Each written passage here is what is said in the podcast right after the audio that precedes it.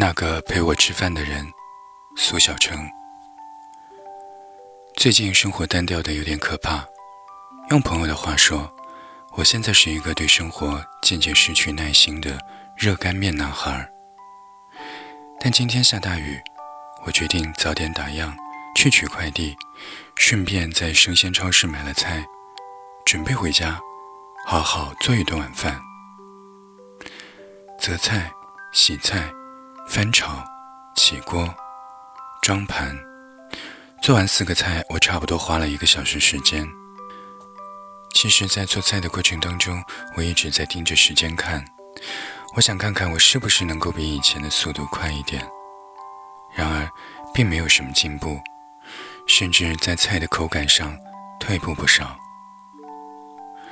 我跟朋友发微信，几个月不做饭，我的厨艺又退步了。连我自己都嫌弃的我做的难吃了。朋友安慰我说：“是因为你太忙太赶了。”好像是这么回事，但又好像不是。我的初恋很会做饭，且是无师自通。金牛座的人对食物天生敏感，“吃货”这个词大概就是为他们而发明的。不管给他们任何食材。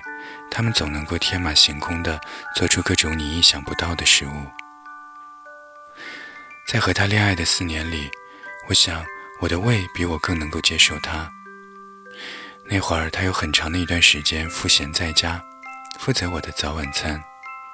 早上通常是鸡蛋面或者是酸辣粉，偶尔也会炒个蛋炒饭。晚餐则复杂一点，有肉有菜。时不时还会有水果沙拉和餐后甜点。大半夜饿了，也是催他下床去做宵夜。我对食物的依赖变成了对他的依赖，他总能够用各种美食把我搞定。大概那是一段以食物为基础的爱情吧。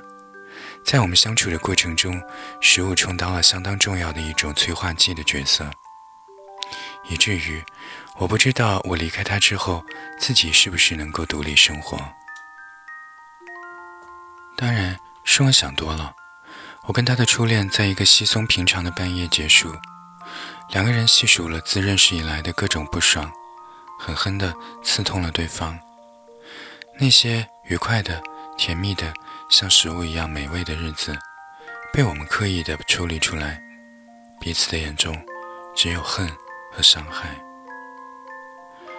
好在我们分得干脆，两个人也没有像电影里演的那样藕断丝连，或者说他日再重修旧好。现实有这一点好，爱情里的美好固然有，但丑陋的、支离破碎的、无法言说的那一部分，相当的真实。后来我在恋爱的时候，我在记忆中搜索他做饭的场景：怎样挑鸡蛋，怎样拍黄瓜，怎样对付一条鱼。我开始试着做饭，开始在厨房里慢慢消耗时光。怎么说呢？我可能天生是一个手笨脚笨的人。我常常打不好一个鸡蛋，切出来的土豆片大小不一，有时候甚至分不清小葱和韭菜。但就是这样一个半吊子，我还是为某些人做过好多餐饭。他们或夸我，或损我。总之，我很享受食物带给我的满足感和踏实感。其实，谈恋爱跟做饭很像，从一开始的挑选，到后来的切磋，用什么样的力道，需要怎样的火候，摆出一个好看的盘，都是需要时间和经验的积累的。没有人天生就会做饭，也没有人天生就会好好谈恋爱。厨房是一个生猛的地方，就如陷入爱的人需要勇气和胆识，更需要耐心和信心。面对那些长毛的、带刺儿的、血淋淋的食材，你得更加的小心翼翼。前段时间一个人去电影院里看《喜欢你》，去之前就有朋友提醒说，一定要吃饱了再看电影。没有把朋友的话放在心上，下了班匆匆赶去电影院。饿着肚子看完了整部电影，恨不得马上冲到菜市场买一堆菜回家。有人陪着你热热闹闹的吃完一顿饭，该是多么的幸福啊！